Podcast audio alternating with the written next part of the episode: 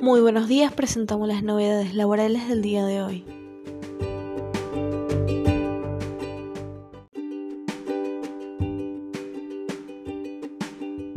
Sistema Integral de Retenciones Electrónicas. Mediante la Resolución General 3726 se crea el CIRE, que reemplazará al programa aplicativo denominado SIJP, Retenciones y Percepciones, y sustituirá de manera progresiva al programa aplicativo SICOR, Sistema de Control de Retenciones. Este nuevo servicio web es de aplicación respecto de las retenciones o percepciones de los regímenes de seguridad social y del impuesto a las ganancias, beneficios del exterior, que se efectúan a partir del 1 de marzo del 2015, con excepción de las presentaciones originarias o rectificativas correspondientes a los periodos anteriores de la vigencia señalada, en cuyo caso deberá utilizarse el aplicativo denominado SICOR, Sistema de Control de Retenciones.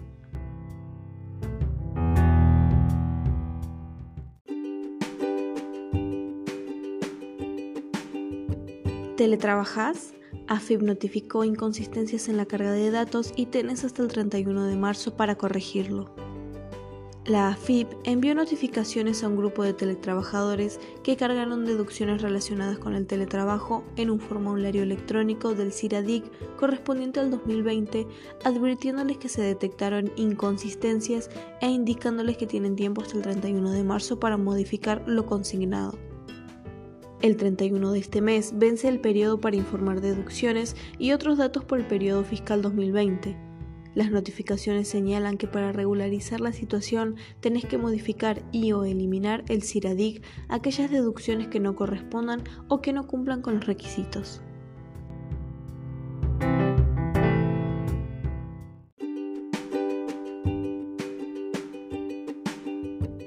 AFIP habilitó el sistema para declarar los contratos de alquiler.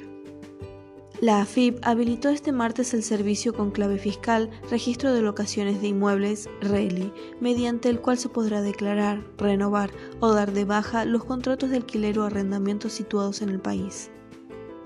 La Resolución General 4933 de AFIP dispone la obligación de informar los contratos de locación de inmuebles urbanos y rurales de acuerdo a lo requerido en el artículo 16 de la Ley 27.551.